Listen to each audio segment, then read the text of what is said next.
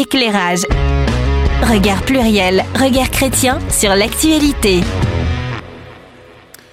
Hello, hello, en matière de nucléaire civil, le temps semble être au revirement. J'en ai au moins compté trois ces derniers temps, d'où le sujet de notre émission euh, aujourd'hui. Revirement, revirement. Oh, bah déjà, il y a un an, un an et demi, en Allemagne, hein, dont le poids des verts, donc on appelle die Grünen, je crois, voilà, est extrêmement euh, important. Eh bien, il y a un peu de grabuge, puisque certaines figures du mouvement euh, des écologistes allemands, eh bien, soutiennent dorénavant le nucléaire, bien sûr, dans le but de baisser la production d'effets euh, de gaz à effet de serre. Donc voilà déjà euh, du rififi euh, outre-Rhin. Deuxième revirement très récent, c'est de la Commission européenne, puisque dans le pacte vert initial, le nucléaire n'était pas cité parmi les énergies. Et puis là, là, depuis début février, le nucléaire revient dans le pacte de la Commission européenne. Donc pour les non-spécialistes, c'est peut-être un non d'événement, mais quand on s'intéresse au sujet, et ça a été notre cas bien sûr avec la fabuleuse équipe qui m'entoure aujourd'hui, eh bien on se dit c'est un sacré revirement. Et puis, et puis, puisqu'on parle de revirement, eh bien, vous avez certainement suivi les discours d'Emmanuel Macron. C'était le 10 février dernier. Je crois qu'il était à Belfort. Exactement. Il me semble, voilà. et là, et là, qu'est-ce qui se passe? Eh bien, euh, eh bien, les annonces de création, de construction de six nouveaux réacteurs, euh, réacteurs EPR 2. Ça fait quand même plus 25 gigawatts par rapport aux 61 euh, actuels. Et puis, euh, il a parlé de, je cite, de renaissance nucléaire. Wow. Je cite, ok? Si ça, c'est pas un, un- un- un revirement, une volte-face, eh bien, je ne sais pas à quoi ça ressemble. Avant qu'on voit l'effet contexte dans, dans quelques instants, en Europe, 24,6% de l'électricité est produite en 2020 par le nucléaire. Et bien sûr, la France est championne euh, toute catégorie, puisqu'elle seule, elle représente 50% de ce chiffre. Et puis alors, bah, du coup, euh, chaque pays a sa politique de sortie du nucléaire pour beaucoup d'entre eux euh, dont, euh, dont l'Allemagne, et puis certains autres, euh, soit y reviennent apparemment, en tout cas dans les paroles, c'est notre cas, ou la Finlande, euh, euh, par exemple.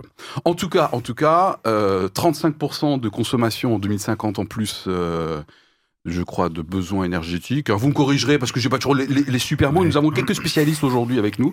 voilà. Bref, ces volte-face, il va falloir gérer, je pense. Ces volte-face sont-elles durables? La question qu'on va se poser tout à l'heure et qu'on vous invite à vous poser quelles que soient les opinions que je peux avoir euh, historiquement par rapport au nucléaire, toujours le nucléaire civil, on parle aujourd'hui.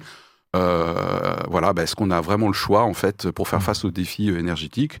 Oui, non, c'est la question qu'on se posera tout à l'heure. Mais un premier tour de table, le sujet, vous l'avez trouvé, j'allais dire euh, euh, sexy, mais non, là, là pour une fois, faut pas dire que c'est sexy. Euh, le sujet, Thierry, Thierry qui est de retour parmi nous. Ex- Exactement. Mais j'étais très bien remplacé. Et je souhaite féliciter la personne qui m'a remplacé. C'était très, très intéressant. Anne, c'est pour toi. Voilà. Exactement. Et j'avais oublié son prénom, donc merci de m'avoir sauvé. Quelle solidarité. Euh, euh, le, le sujet, quand je l'ai découvert, j'ai dit euh, oula, sujet clivant, comme beaucoup d'articles que j'ai lus, on dit ben, le nucléaire, on en parle, on en débat, etc. Et en fait, c'était très intéressant. Euh, j'ai beaucoup aimé, surtout entendre des arguments, euh, notamment pro-nucléaire. Euh, j'ai beaucoup, beaucoup, beaucoup aimé m'intéresser sur ce sujet. D'un point de vue environnemental, ben, c'est important parce que c'est notre avenir. Le côté scientifique, qu'est-ce que c'est le nucléaire, comment ça marche? Moi, je n'ai aucune compétence là-dedans, donc je me suis dit, je vais partir avec un, un boulet au pied. Euh, je l'ai encore un peu ce boulet, mais je crois que je Mhm. l'ai un peu, euh, je l'ai un peu enlevé quand même. Ah, libéré, délivré. Non, pas cette chanson dès le matin. Merci Thierry. Anita. Alors, su- sujet, euh, je pense qu'il faut, faut traiter parce que de toute façon, il est tout à fait d'actualité. Euh, je me suis dit, oh là là, ça va être fatigant ce truc-là, va falloir creuser la question. Surtout avec les trois qui t'entourent. hein. Ça, c'est voilà. fatigant. Et puis, euh, et puis surtout, j'allais dire, euh, ben moi, je suis de cette génération où c'était à Berck le nucléaire, quoi. Voilà. Donc, euh, voilà. Donc, euh, il a fallu que je me creuse la tête pour savoir ce que j'en pensais Mhm. vraiment. Tu voulais une, une- une centrale nucléaire à Berck, dans le Nord Chers amis, ne l'écoutez pas. Euh, ouais, euh, Berck. euh, ouais, ça fait penser à Bienvenue chez les Ch'tis. Euh, on, on terminera. On Tu avais terminera, dit que ça allait être difficile. on terminera ce tour de table avec euh, avec David, euh, qui est un peu notre spécialiste aujourd'hui euh, et qui va faire la confession. Donc, ça sera sa manière de, de nous dire euh, comment il vit le sujet. Et alors, en ce qui me concerne, je suis d'une génération peut-être donc apparemment différente de la tienne, Anita, où moi, fondamentalement, je suis toujours très pro-nucléaire. Voilà, j'ai toujours été super pro-nucléaire. Je trouve qu'on est les boss euh, en France sur cette technologie. Donc on en euh, déduit que je suis la plus vieille. Je pense que c'est une déduction tout à fait euh, pertinente, absolument. Si la régie euh, est prête et si bien sûr l'équipe se reconcentre un tout petit peu quand même, c'est un sujet sérieux. Voilà. Eh bien, on peut lancer le jingle pour préparer la confession de David. Éclairage. Regard pluriel, regard chrétien sur l'actualité. Voilà un sujet qui parvient facilement à m'électriser et à m'énergiser. Euh, la question de notre politique énergétique en France euh, ne peut pas s'abstraire de la question euh, du nucléaire. Et la question du nucléaire ne peut pas s'abstraire de la question de notre indépendance nationale, militaire d'abord, puis énergétique. Car euh, nos centrales nucléaires ont été un moyen intelligent de produire de l'énergie en même temps que de produire de l'uranium enrichi et du plutonium pour notre capacité de dissuasion nucléaire. D'ailleurs, si le besoin militaire avait été moins présent, peut-être aurait-on exploré des conceptions plus sûres de centrales, comme les centrales au sel fondu. Parce que... euh, on pourrait- c'est un sujet passionnant. ce- voilà. Va falloir Parce le que- gérer, hein, le David. Parce Alors, que euh, il a peut-être fondu les plombs, peut-être aussi. Voilà. Parce que je suis très conscient des ordres de grandeur de l'énergie qu'il faut produire pour soutenir notre niveau de vie actuel. Je suis très conscient du temps qu'un cycliste de haut niveau doit pédaler sur son vélo pour fournir la même énergie que consomme un simple grippin. C'est assez impressionnant. Il y a une vidéo là-dessus qui est euh, assez- très Ça, parlante. c'est pour Thierry, parce que Thierry vient en vélo. Ah bah aux oui, bah voilà, mais En vélo C'est électrique. beau. En vélo électrique, ça y est c'est Ouais. mix. Voilà, ça Il faudra qu'on en parle après. Ouais. Ouais. Euh, donc je suis très conscient de la puissance incroyable que l'on peut tirer de l'atome avec une quantité assez limitée de combustible. Ceci dit, la France consomme tout de même à elle seule le quart des 45 000 tonnes euh, de combustible annuel euh, produits. Mais je suis conscient euh, d'un point essentiel. Nos centrales nucléaires actuelles nécessitent des moyens de refroidissement actifs pour éviter une catastrophe. Si un accident se produit, il ne suffit pas d'appuyer sur un bouton d'urgence- d'arrêt d'urgence, il faut continuer longtemps à refroidir sous peine de fusion du cœur et de destruction au minimum de la centrale. C'est ce qu'on a euh, pu constater euh, avec Fukushima. Je suis conscient d'un autre point. On ne peut pas se protéger des rayonnements ionisants. Une fois qu'un site est contaminé, il devient impossible d'y vivre pour longtemps. Voilà. Je garde tout cela, cela toujours en tête. Ces Mhm. deux problèmes euh, consubstantiels à- aux centrales nucléaires. Et je suis conscient que les enjeux climatiques nous obligent à atteindre pour 2050 la neutralité carbone et qu'on doit faire des choix réalistes pour y parvenir. Mais dans un coin indélogeable de ma tête, il reste, il restera sans doute toujours cette donnée. Nos centrales actuelles nécessitent des moyens actifs permanents pour éviter une situation incontrôlable et catastrophique. Et je ne voudrais pas qu'un prochain accident dans un pays très nucléarisé, comme l'Ukraine par exemple, déstabilisé par un conflit inattendu ou incontrôlable, donne un coup d'arrêt terrible à toute la filière par un accident qu'on ne veut imaginer et qu'une guerre ou un acte terroriste peut nous envoyer à la figure à tout moment. Ça va, vous êtes toujours avec nous? Merci euh, David. Je rappelle euh, notre, euh, notre règle du jeu. hein. Dans un instant, on va poser quelques faits et contextes avec Anita, que nous compléterons le cas échéant. Et ça nous permettra ensuite de nous positionner donc sur la question du jour. La question du jour, le nucléaire, a-t-on vraiment le choix de s'en passer? Oui, un peu, beaucoup, pas du tout, à la folie. Et nous démarrerons ce petit débat euh, ensemble pour euh, éventuellement euh, conforter, influencer votre opinion avec une question sur est-ce que c'est chrétien ce sujet? Est-ce qu'il y a des spécificités chrétiennes ou au contraire c'est relativement neutre pour ceux et celles qui auraient une vision chrétienne du monde? Anita, quelques faits et contextes? Quelques faits et contextes. C'est une bonne idée. Ah, c'est une très bonne Ouais. idée, le moment est bienvenu. Donc, ce plan de relance annoncé par le président Macron engage la France à minima pour les 30 prochaines années, plus l'exploitation des euh, centrales par la suite. Comme tu l'as dit, il vient en rupture avec des décisions qui avaient été prises précédemment, euh, puisqu'il avait été décidé d'arrêter une douzaine de réacteurs. Cependant, cette relance nucléaire est présentée comme la solution permettant d'atteindre l'objectif neutralité carbone d'ici 2050, euh, objectif fixé aussi au niveau européen. Donc pour y arriver, un plan d'action avec deux piliers, ou s'appuyant sur deux piliers. Le premier, c'est augmenter la production de l'énergie nucléaire en construisant pour d'ici 2050 entre 6 et 14 réacteurs nucléaires et en prolongeant au-delà de 50 ans la durée de vie de tous les réacteurs qui peuvent l'être, le tout nécessitant à peu près une, cinquantaine de milliards. Le deuxième pilier de ce plan, c'est le développement des énergies renouvelables. Euh, implanter une cinquantaine de parcs éoliens en mer, multiplier par 10 la puissance de l'énergie solaire, enfin de l'installation, pas mhm. l'énergie du ciel, du soleil, ne vous inquiétez pas, et multiplier par deux la capacité actuelle des éoliennes terrestres. Cependant, euh, la pertinence de ce choix, bien évidemment, interroge. C'est normal, c'est un sujet euh, majeur, c'est normal qu'on soit d'accord ou pas d'accord. Et clivant, d'après Thierry tout à l'heure. Voilà, nous a-t-il dit.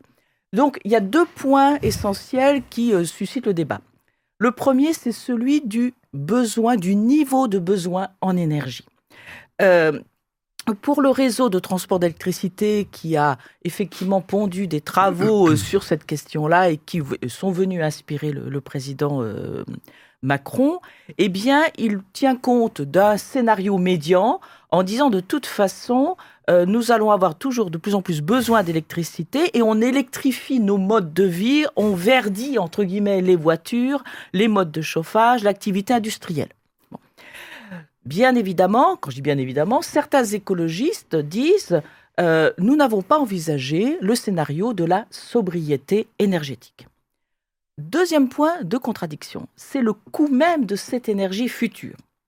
Le mix qui est présenté par RTE entre euh, énergie nucléaire et énergie euh, renouvelable a pour objectif de réduire les coûts et de maîtriser aussi notre comment dire notre l'origine de cette énergie afin de moins dépendre de pays exportateurs hmm. d'autres types d'énergie dont entre guillemets la Russie qui est quand même rappelons-le deuxième pays mondial deuxième producteur mondial de gaz et de pétrole.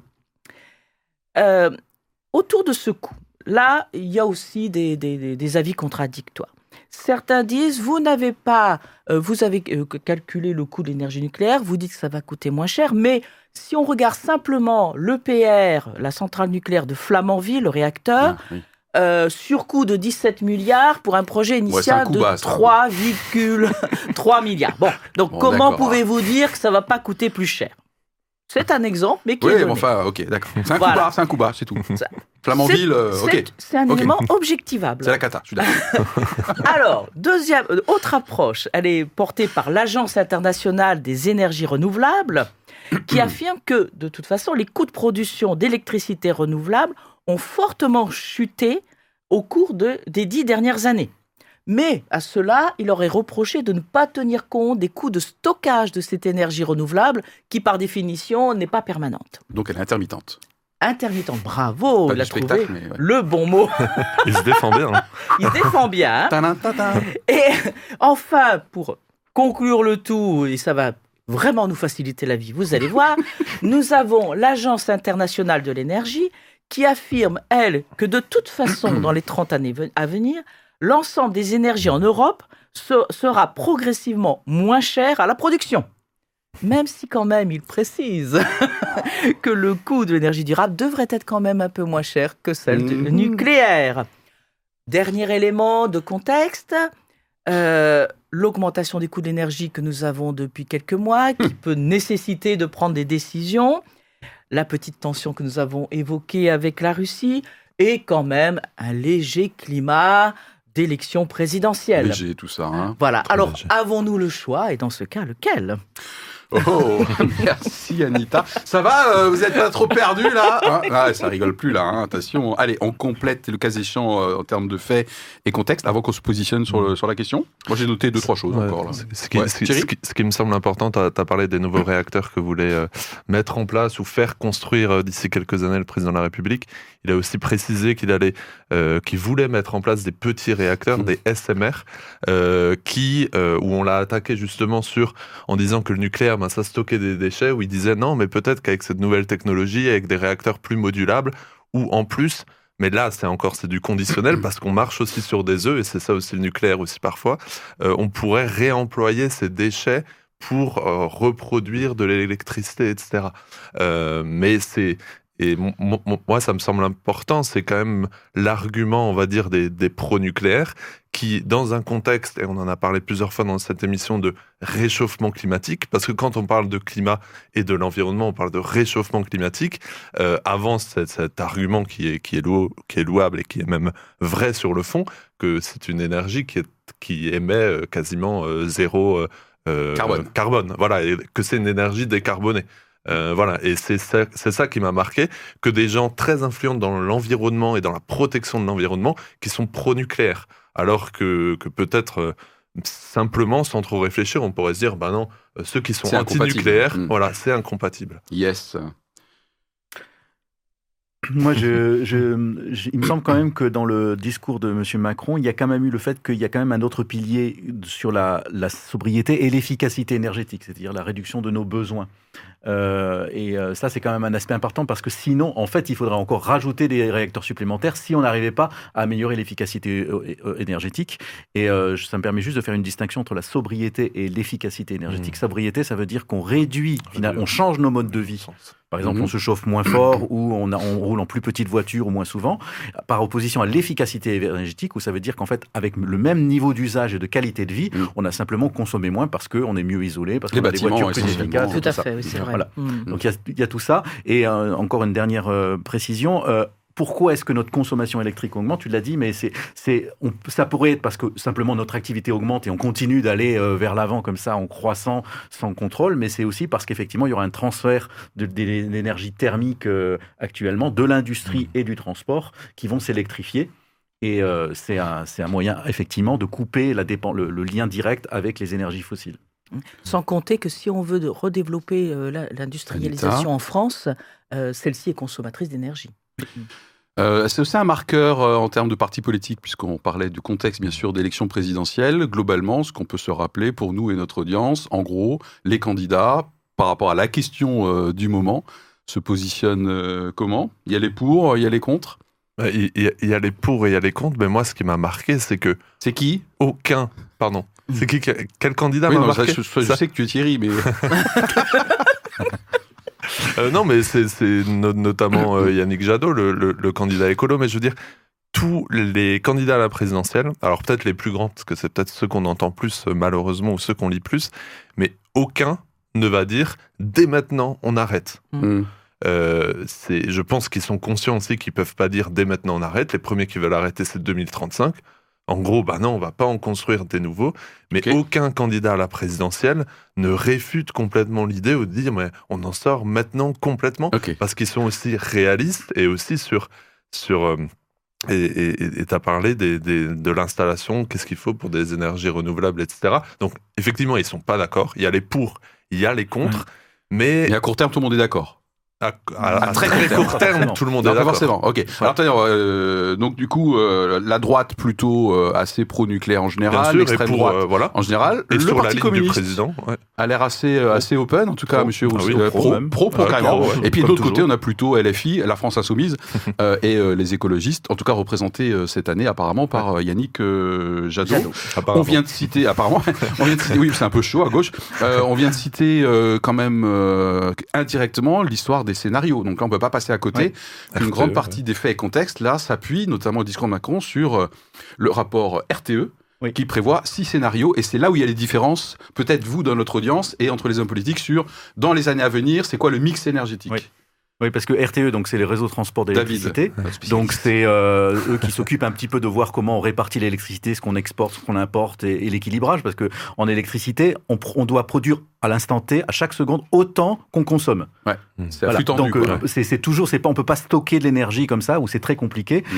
Euh, donc voilà, donc il y a eux qui sont un peu les planificateurs de, de, de nos besoins électriques et qui ont effectivement évalué tous les tous les scénarios possibles, de celui de- d'une sortie rapide du nucléaire et d'une montée de l'ENR Mm. jusqu'à un, un, un ENR, maintien de, énergie, de l'é- euh, renouvelable. Pardon, oui, renouvelable, énergie voilà. renouvelable, bien.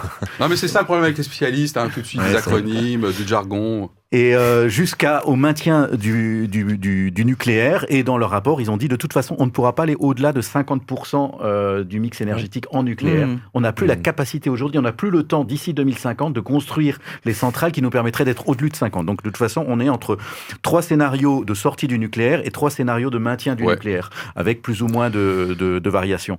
Et c'est très très intéressant parce que ça agrège effectivement euh, beaucoup de tendances, euh, des pro-nucléaires et des anti-nucléaires qui ont contribué à la constitution de ce rapport. Mhm. Et on peut se positionner. Et dans tous ces scénarios, il y a des inconnus technologiques et financiers, du côté nucléaire comme du côté tout ENR. C'est-à-dire Oui, que à arrêter le nucléaire très rapidement, c'est-à-dire en, en 10 ans, euh, on n'est pas sûr qu'on saura mettre en place tout un réseau euh, d'énergie intermittente avec les. Il y, a des, il y a des enjeux techniques, mais on voit que du côté nucléaire aussi il y a des enjeux techniques parce qu'on a eu des pertes de savoir-faire en France, parce que les besoins de sécurité ont largement augmenté depuis les années 60 où on a commencé à les construire, et donc on ne sait pas bien, on n'est pas sûr d'être en, en capacité de complètement maîtriser tout ça. En tout cas, à souligner hein, que ce rapport RTE semble faire une certaine unanimité en termes de crédibilité, en termes de, de sollicitation de différentes organisations de tous les bords. Donc, euh, avec les six scénarios, c'est vraiment, je pense, un joli boulot qui a été fait là, au niveau Et d'ailleurs, euh, et d'ailleurs, si on regarde euh, le, ce rapport, il y a des, a- des inconnus technologiques, mais en termes de coûts, on n'est pas beaucoup. Ouais. On n'est pas, c'est pas très différent. Le nucléaire est un peu moins cher Mm. euh, à terme Ouais. que le, le tout nucléaire, que le, enfin tout nucléaire, le maximum du nucléaire Mm. par rapport au maximum d'énergie renouvelable, mais on n'est pas dans les ordres de grandeur de 2 à 3. On est à peu près pareil. C'est pas un problème financier. C'est un problème de, de stratégie euh, politique, enfin stratégie technique, et de savoir ce que la France est capable de faire d'ici 2050. La régie, si elle est prête, on peut lancer le jingle parce que c'est le temps de la première votation. Éclairage. Regard pluriel, regard chrétien sur l'actualité. Alors, a-t-on le choix euh, par rapport à ces volte-face sur le nucléaire? On en a cité trois tout à l'heure dans le lancement. Avons-nous euh, vraiment le choix? Euh, Ou au contraire, bah non, qu'on soit plus ou moins pro-nucléaire Eh bien, nous n'avons pas le choix. Allez, c'est parti. Première. euh, Oui? Non, rien, Anita souhaite démarrer. Non, je, je pensais que tu euh, allais avec le point de vue euh, chrétien, il me Oui, mais d'abord, on se positionne sur Ah, la question. faut se positionner, d'accord. Tout de suite, tu veux qu'on se Oui, positionne mhm, comme ça. J'aime pas le nucléaire.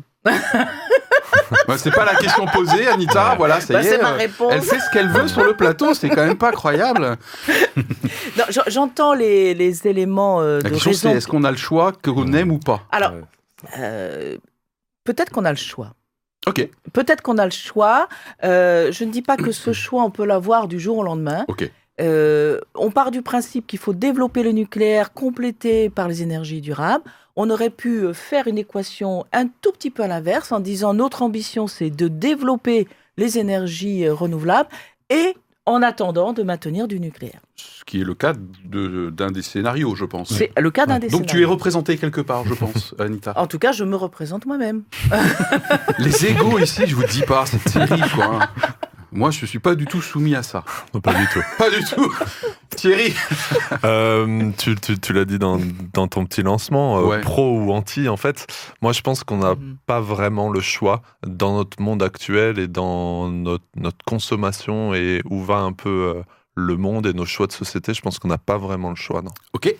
David? Moi, je pense qu'on a le choix entre des choix idéologiques ou des choix technologiques.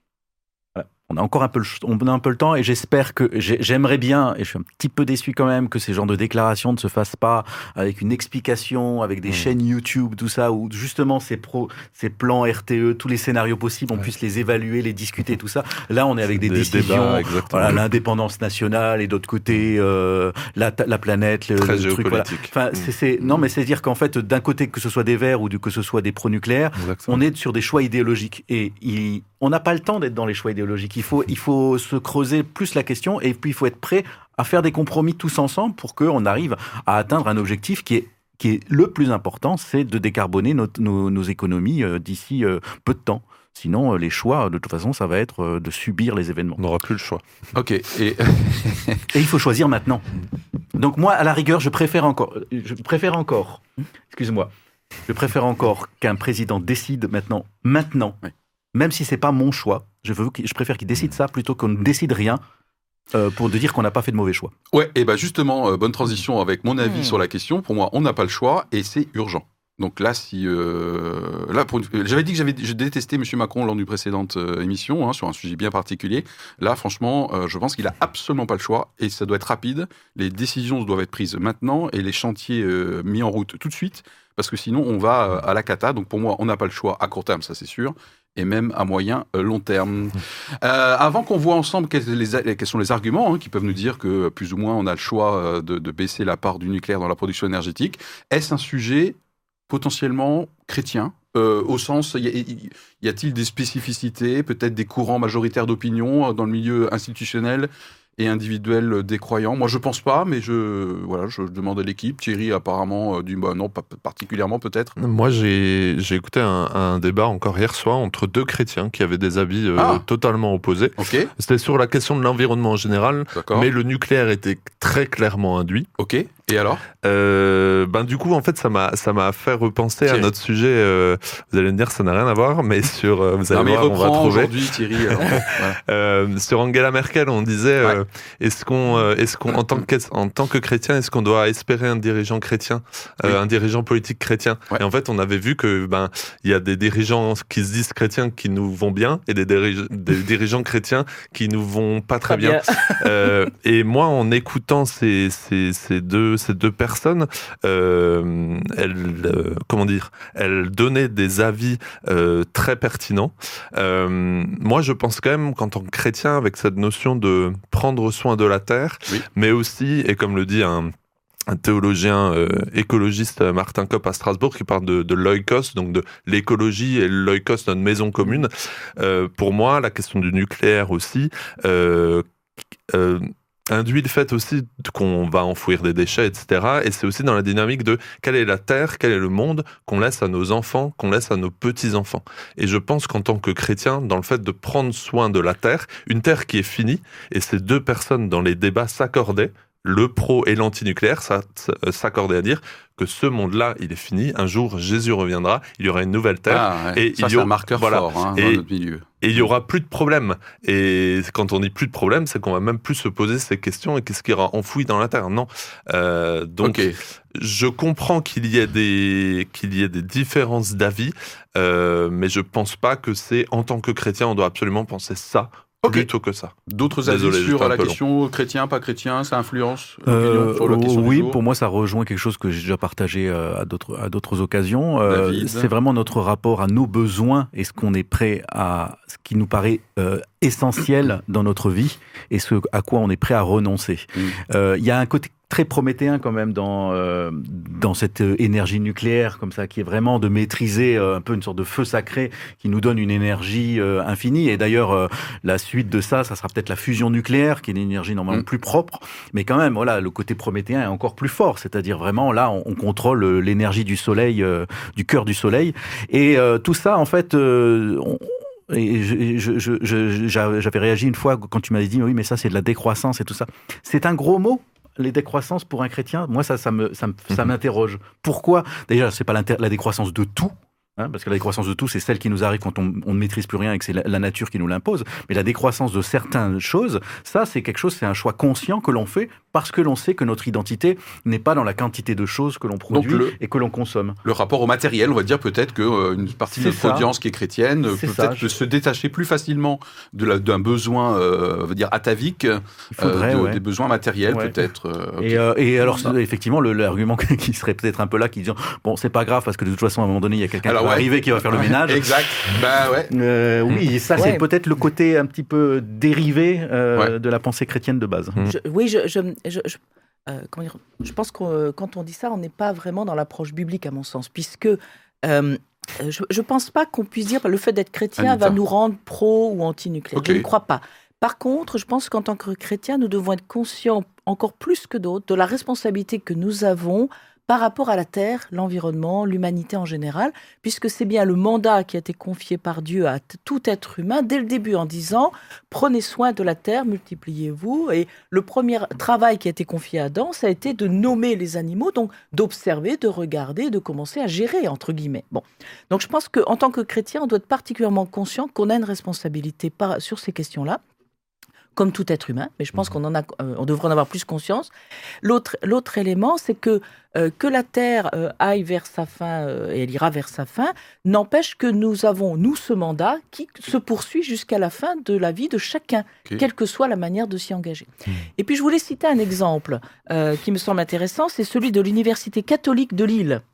35 000 étudiants, plus euh, du personnel, euh, les enseignants et tout ça, Ouais. qui depuis 2013 s'est engagé dans un programme de transition énergétique et sociétale. Donc euh, quasiment l'équivalent d'une ville, euh, et qui aujourd'hui en sont à une autoconsommation de 98% de sa propre énergie. Voilà. Donc, euh, engagé depuis des années sur les énergies renouvelables. Voilà, donc je trouve intéressant que ce soit une université catholique qui se soit lancée C'est parce dans qu'ils sont ce à côté de la centrale de Burke, c'est certainement. Il n'y a pas de centrale à Burke, hein, gaffe, Chers hein. amis, ils Voilà. m'embêtent, ils me cherchent. Bon, en, en- en résumé, avant qu'on passe euh, quelques arguments euh, par rapport à la question posée, apparemment, avec les mêmes bases ou les mêmes présupposés, euh, la finitude de la Terre, euh, le fait de prendre soin de la Terre peut aboutir à des conclusions euh, très Différentes. opposées, très différentes sur la question du jour. Hmm. Parce qu'on peut euh, techniquement même avoir des arguments Hmm. ok, qui se valent. Donc voilà, c'est pas la peine du coup de vous battre peut-être sur ce sujet, sur d'autres peut-être non plus. Mais voilà, moi j'aime bien, j'aime bien les climats de paix dans les chaumières, vous le savez. Voilà, euh, question du jour, euh, a-t-on le choix, avons-nous pas le choix Quels sont les arguments qu'on pourrait mettre en avant pour dire que si, si, si, si, euh, on a potentiellement le choix de se passer du nucléaire Qu'est-ce qu'on peut dire Ben moi, je vais, je vais redire Allez. sur ce sur qu'a Waouh. dit Anita à l'instant. C'est le côté personnel. Et moi, je t'avoue que quand tu nous as envoyé cette question, j'ai pris une claque personnelle. Parce que quand on parle du nucléaire, et tu l'as dit, c'est quelque chose qui sclérose les débats aujourd'hui. On dit, ah ben, les, les grands politiques, les grandes industries prennent, prennent telle et telle et telle, telle et telle décision. Mais je me suis dit, et moi, en fait? Ok Et moi, est-ce que j'ai le choix ou pas? Alors, bien sûr, c'est pas moi, Thierry, qui vais prendre la décision, est-ce qu'on met plus de nucléaire ou moins de nucléaire? Mais quelle est aujourd'hui euh, ma capacité de résilience, on pourrait dire ça comme ça, ou ma capacité à dire je vais moins Ah, consommer donc de aussi. sobriété au minimum, voire de changement de Voilà. mode de vie. quoi. Et, et- et moi, j'ai vraiment pris comme une remise en question euh, personnelle aussi. D'accord. Euh, et, moi, je pense que. alors, Donc à ce niveau-là, on pourrait Ouais. avoir le choix, en tout cas, de participer ou de faciliter la question et les défis posés aujourd'hui par une remise en question personnelle de son mode de vie qui se matérialise par une sobriété et, énergétique. et- et au-delà de Mhm. cette remise en question personnelle, si on est. Alors, ça, ça va- fait un premier ça- argument. Et, et ça va paraître peut-être un peu utopiste, mais si on, on agglomère ses ambitions personnelles ou ses petits trucs personnels, on peut faire bouger des choses aussi, et on peut faire des choix de société, cette université catholique de Lille, on peut faire des choix de société aussi, euh, qui nous qui peut-être vont nous enlever un peu de ce débat et qui vont nous faire agir à notre échelle aussi pour cette question. Je note un premier argument par rapport à la question. Oui, on peut retrouver un peu de choix. David Euh, moi, je, je pense qu'aussi que euh, y- on a un petit peu de recul quand même maintenant sur les deux, euh, sur les deux grands domaines, les énergies renouvelables et le nucléaire. Ouais. On a un recul. On a un recul sur le fait que effectivement, euh, on n'a pas eu d'accident majeur en France et qu'on a quand même une autorité de sûreté qui a qui, qui- qui a- qui fonctionne. Euh, et qui donnera pas un avis de prolongation euh, des centrales euh, n'importe comment. On a vu d'ailleurs qu'il y a eu des détections de certains défauts euh, qui vont certainement provoquer l'arrêt de, de plusieurs euh, centrales pour inspection. Donc on a quand même, je, je parle pour la France, hein, je, je- Oui, oui. j'étends pas au monde, sinon ça devient trop compliqué. Mais pour la France, on a des services qui font ça sérieusement. Et on a de l'autre côté des énergies renouvelables avec des, des projets qui sont en route, qui fait qu'on n'a pas attendu aujourd'hui pour euh, commencer. Euh, par exemple, il y a un, cen- un, un- un parc d'éolien maritime qui va qui ouvre là Mm. près de Saint-Nazaire, je crois, et il y en a six autres qui sont prévus. Donc les choses ont déjà démarré. Donc on est on n'est pas on n'est pas complètement nu devant le problème. On a des choses qui sont prêtes, on a du recul, les, les coûts de fabrication et de maintenance diminuent aussi. Donc, on a ce confort, en plus en France, d'avoir un parc euh, euh, nucléaire installé, donc, que l'on peut un peu prolonger sans euh, fabriquer des euh, rajouter. Donc, effectivement, on a le choix. Euh, Il n'y a pas qu'une seule solution, et donc on n'a pas une, une angoisse de faire la plus mauvaise des solutions. À propos d'angoisse, hein, on oubliait de dire dans les faits et contextes que nous avons plusieurs réacteurs qui sont fermés euh, en ce moment et que 17 sur euh, 56, ouais. Merci, 17 sur 56. Et euh, Mhm. quand même, hein, euh, il y a quelques régions déjà qui commencent à dire des petits messages. Bon, ça serait bien que vous fassiez un peu gaffe. Hein. Et avec les tensions géopolitiques euh, en Ukraine, euh, quand Ah oui. même. Hein. Moi, je suis un peu, je suis un peu inquiet pour tout vous dire. hein. Ben, cette question du choix, c'est bien, c'est bien celle-là aussi qui peut inquiéter. Parce que euh, tout ce que nous avons dit jusqu'à présent est juste. C'est-à-dire qu'à la fois, nous avons une urgence climatique et il nous faut trouver des solutions euh, là, dans les années qui viennent. Donc, c'est vrai que euh, avançons là où nous connaissons. En même temps, nous n'avons toujours pas réglé la question du traitement des déchets nucléaires. Et euh, ça, pour moi, ça m'inquiète en me disant, mais qu'est-ce qu'on en fait? Ceci dit, je suis persuadée qu'il y a des déchets euh, liés au aux énergies euh, Renouvelable. euh, renouvelables, Ouais. qui, par exemple, les, les- comment on appelle ça, les trucs, vous savez, pour l'électricité au soleil, photovoltaïque, voilà. je ne savais plus comment Ouais. ça s'appelait. Je, je ne suis pas sûre qu'on sache les recycler. Voilà. Donc, euh, voilà. Donc, je pense qu'il y a la question des déchets, elle est Mm. partout. Et après, pour moi, effectivement, le nucléaire, fondamentalement, c'est la question de la sécurité.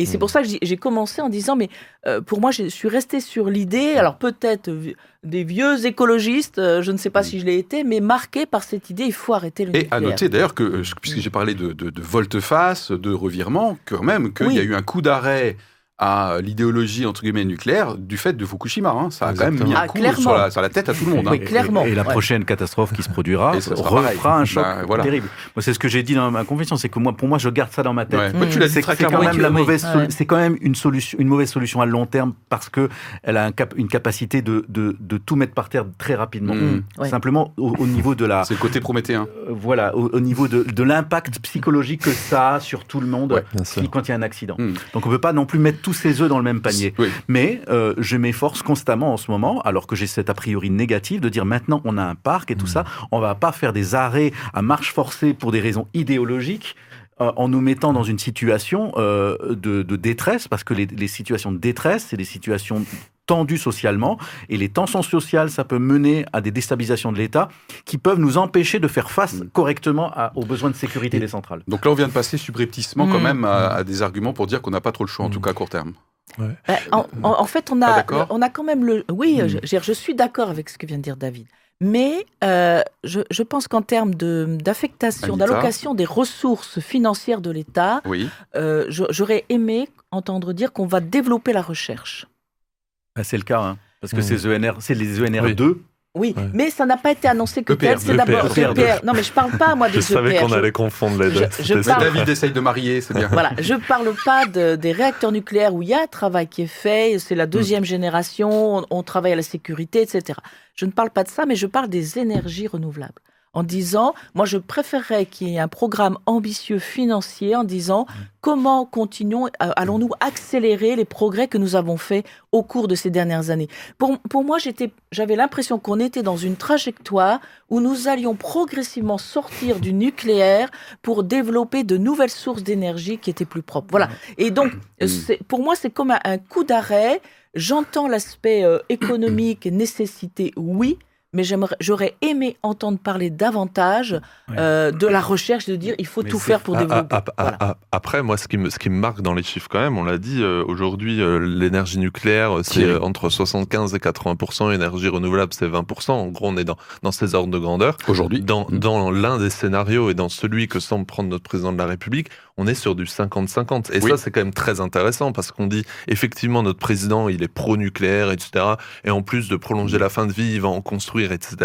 Mais moi, il y a ce côté recherche, euh, bah, il y a de la recherche et et il y a de l'argent qui est mis. Et dans ces énergies renouvelables, euh, on, on va en progrès. Et, et, je, et je peinais un peu à, enfin, j'avais de la peine à, à voir que on parlait de ces énergies renouvelables en fin d'article. Et on disait, ah ben en fait, il va quand même encore booster le renouvelable. Mais il va considérablement le booster. Et sur Oui. les répercussions de Fukushima, petite anecdote personnelle, euh, j'ai mon cousin, peut-être qu'il regardera cette émission, euh, qui travaille dans une centrale nucléaire en Normandie. Et je me souviens très bien des Ah. discussions qu'on avait qui en famille. Alors j'étais un peu, un peu plus petit au, au moment de Fukushima, mais il disait, et ça rejoint vraiment sur ce volte-face actuel, il disait no- no- notamment à mon père, et on en a euh, parlé il y a, là très récemment, il disait, tu verras, le nucléaire, on y reviendra, parce qu'on aura de toute façon pas le choix. Et lui, bien sûr, alors on Mm. pourrait se dire, il est corporate, c'est son salaire, etc.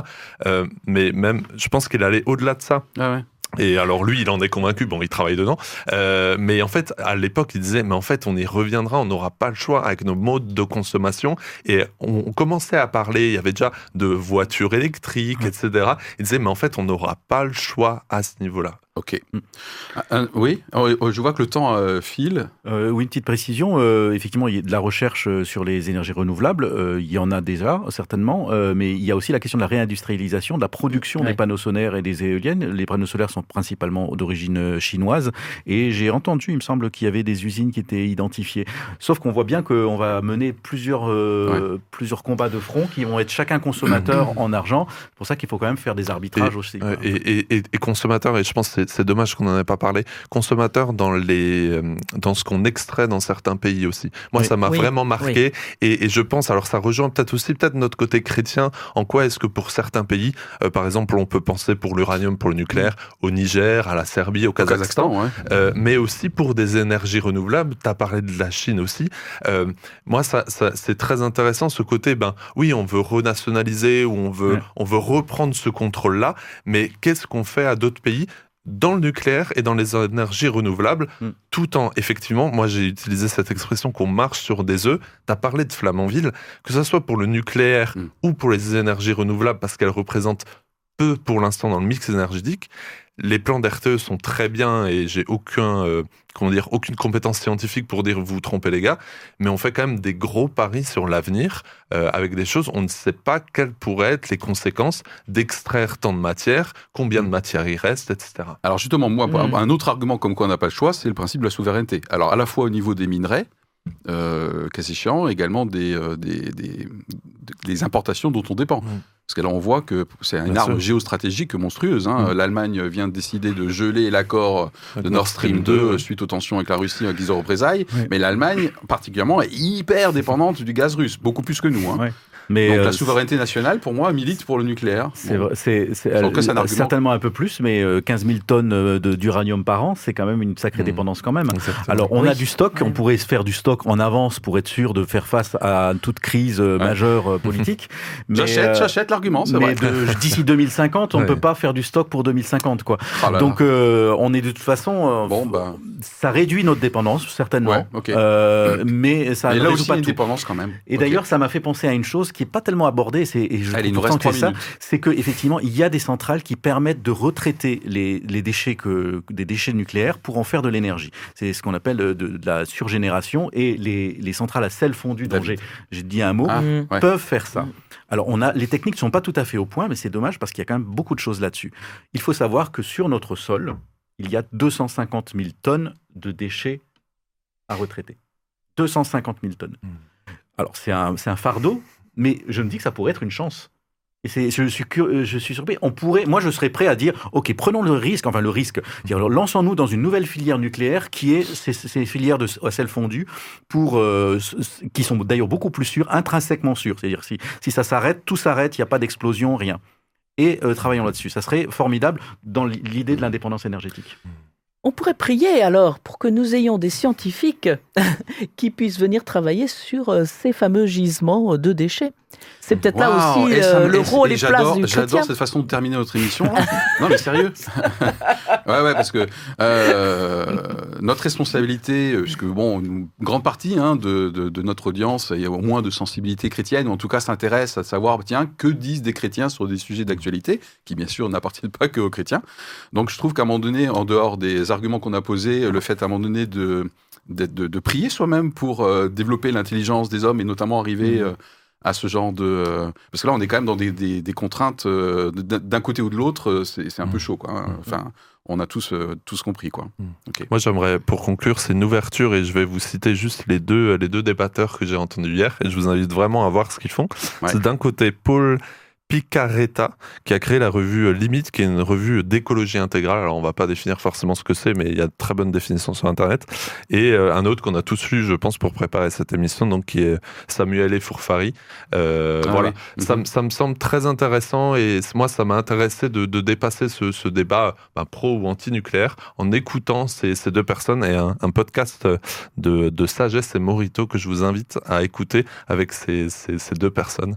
Euh, qui est très intéressante pour un peu ouvrir et pour donner des, ressources à ceux qui nous écoutent ou nous regardent. Ok, très bien. En tout cas, je pense que nous avons, euh, une fois de plus, été une illustration, comme quoi, sur un sujet potentiellement clivant, euh, on peut, on peut en, discuter. J'ai bien noté qu'il y a des grosses sensibilités différentes à, la base, on va dire, sur l'énergie nucléaire.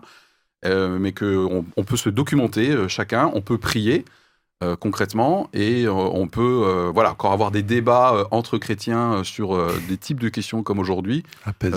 S- comment? Apaisé. Apaiser, voilà, sans que ça nuise à notre témoignage. Je pense quand même que ça c'est vachement important. Et de nouveau toujours cette importance de poser les choses, de poser les faits, de poser les contextes et de pas s'enflammer tout de suite par rapport à des punchlines ou des urgences de discours.